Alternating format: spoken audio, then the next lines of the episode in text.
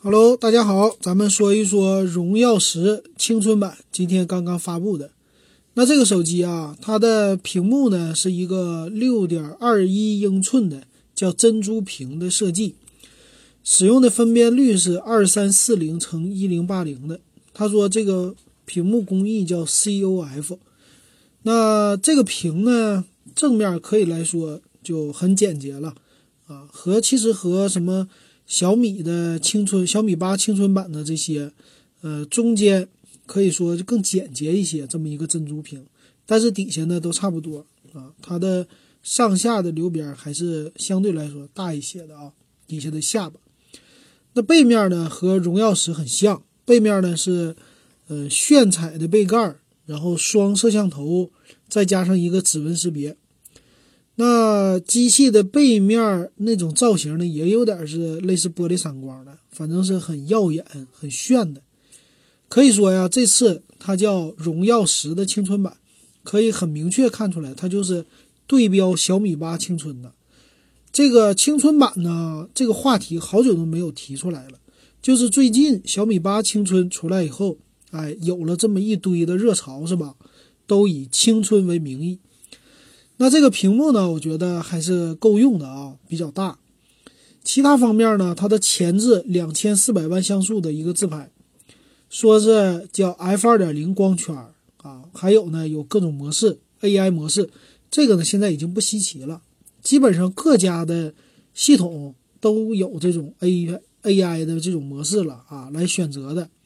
背面拍照也有啊，这个没什么可说的了。今年呢也是它的一个特色吧。还有呢，它有一个特殊的，说我有一个逆光自拍的技术，在光线比较强干扰的时候，我可以逆光拍的很漂亮。那这个逆光呢，要实际来看一看，尤其是你自己，我这次出去玩，你去拍那些高楼的时候，如果后边有太阳，你的手机啊会不会有那种白边儿？从它的效果图上来说，这个还是有的啊，会有那个。旁边印过来的黄边的，还有一个呢，它主打叫自适应美颜相机，这个呢又什么瘦脸功能啊，又磨皮啊什么的，这个就不多说了吧。呃，小女孩喜欢，咱们老爷们儿一般不算太喜欢。后置呢，它是双摄，它是一千三百万像素的一个两个双摄，但是呢，副摄像比较鸡肋，只有两百万像素。那一千三百万的双摄呢是。呃，一点八的光圈啊，所以说这个后边一看就被阉割了。那它那个一千三百万像素的还支持叫超级夜景功能，啊，叫什么呢？六秒手持拍照能够给你就是增大曝光度啊。但是呢，这种啊超级夜景功能你最好用三脚架。如果说你是用手持，他说虽然有智慧防抖，但是你拍出来的片儿。不一定有它那个效果图上那么好啊，所以这个呢，它也就是说一说，咱们听一下就完事儿了，别拿它当真。那很好的呢是什么？它这个这次的 CPU 啊，它用的是麒麟的七幺零，是他们家最新的 CPU。系统呢用的是基于安卓九点零打造的 EMUI 九点零啊，这一点上来说比小米家强。那和别人家比呢？它的系统用的最新啊，我觉得这点还是很好的。剩下的就是一堆 AI 的啊，这种全面屏手势啊，还是什么 AI 实物啊，乱七八糟的这些了啊。但是啊，它没有屏下指纹，它是后面有指纹解锁的。那同样，这个麒麟七幺零呢，也支持玩游戏的 GPU Turbo 技术啊。至于它玩游戏多么好，这个就仁者见仁，智者见智了。还有呢，在通信方面，他说也进行了一些优化，叫 AI 智慧通信，有什么电梯模式、高铁模式啊，防伪基站，各种乱七八糟的。其他东西呢就没啥了啊，他就是别的他们家发行的荣耀手机有的它全有，什么护眼认证啊，这个手机支付强大啊，怎样怎样的，这些都没什么说的了。那同样，它也是说带一个透明的手机壳啊，带一个充电器这些东西。所以从这看起来呢，这个荣耀十的青春版就一看就是对标小米，然后对标 OPPO 的 K1 对标 vivo 的 Z3、Z1 这些系列的啊，和他们的定位非常相近啊，这能看出来。那其他方面呢，它也有专属礼包啊，玩游戏啊什么的，这个就不得说了吧。最后来看一下它的参数，参数方面，其实这个参数呢，可以能想象到的，基本上它的对标非常的精确，就是对方有的我有。对方没有的我没有，和他们的只要一样就行了，就来抢这些客户了。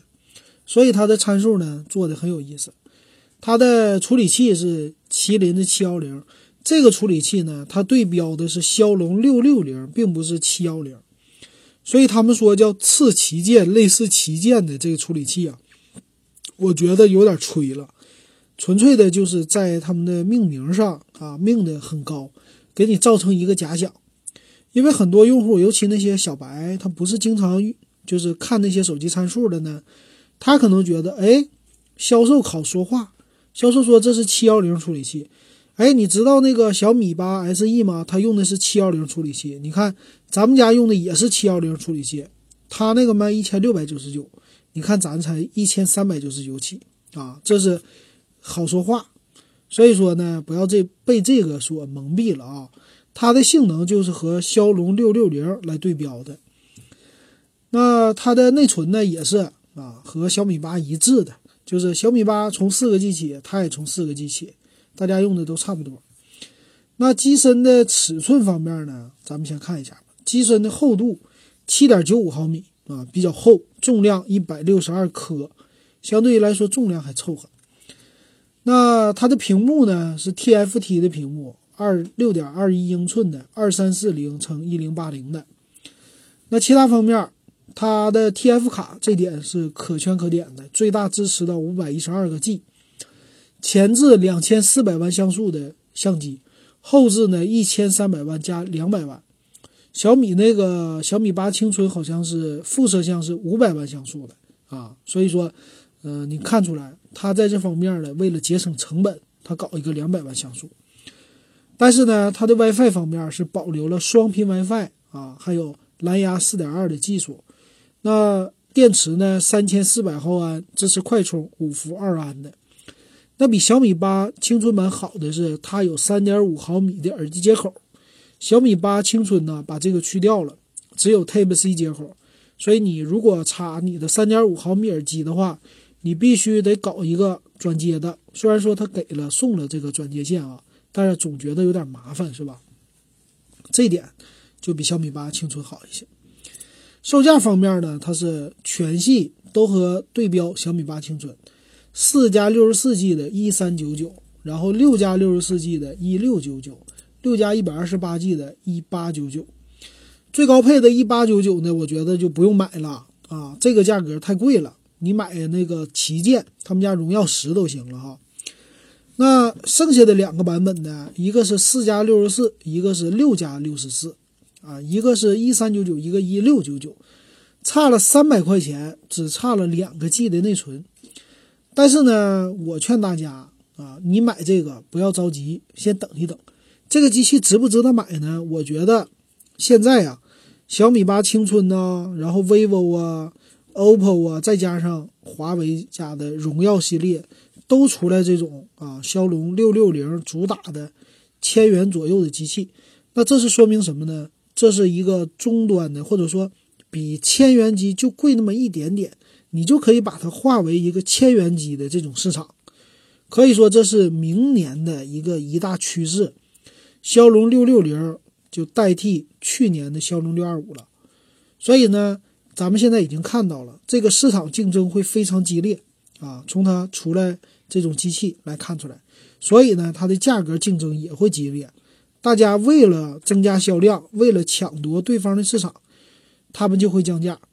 那小米八青春呢，已经起了个好头了，幺幺九九是最低的，其他家呢一三九九啊，差不多这样。所以我觉得荣耀十青春版呢，它有下降空间啊。大家现在如果你不着急的话，就可以等。如果你着急呢，你买也没有什么问题啊。我觉得它现在的这个售价呢，咱们就可以闭着眼睛的来考虑了。但是四 G 内存还是六 G 内存呢？啊，这个要看你自己了。我觉得四 G 内存足够，毕竟它是个千元机嘛。你买到六 G 内存呢，虽然说内存大一点，但这个 CPU 你其实再买别人家品牌，或者你加个两百块，你上一个荣耀十，那麒麟九七零比这个好的不是一点半点的，是吧？没有必要啊，这个六 G 内存的。所以这是我觉得最低配的就够了。那它的颜色呢是幻夜黑、渐变蓝、渐变红，可以说这个颜色呢和什么别人家那种呃，就是那叫什么暮光金呐，又是什么啊渐变的那种紫色配红色的渐变啊，相对来说还比较另类啊。这个配色呢，就大家可以实体店去看一看了。所以总体来说呢，这个机器未来三个月内。我觉得有一到两百块的下降空间，买呢就买最低配，完全就可以了。好，那这期的荣耀十青春版就点评到这儿。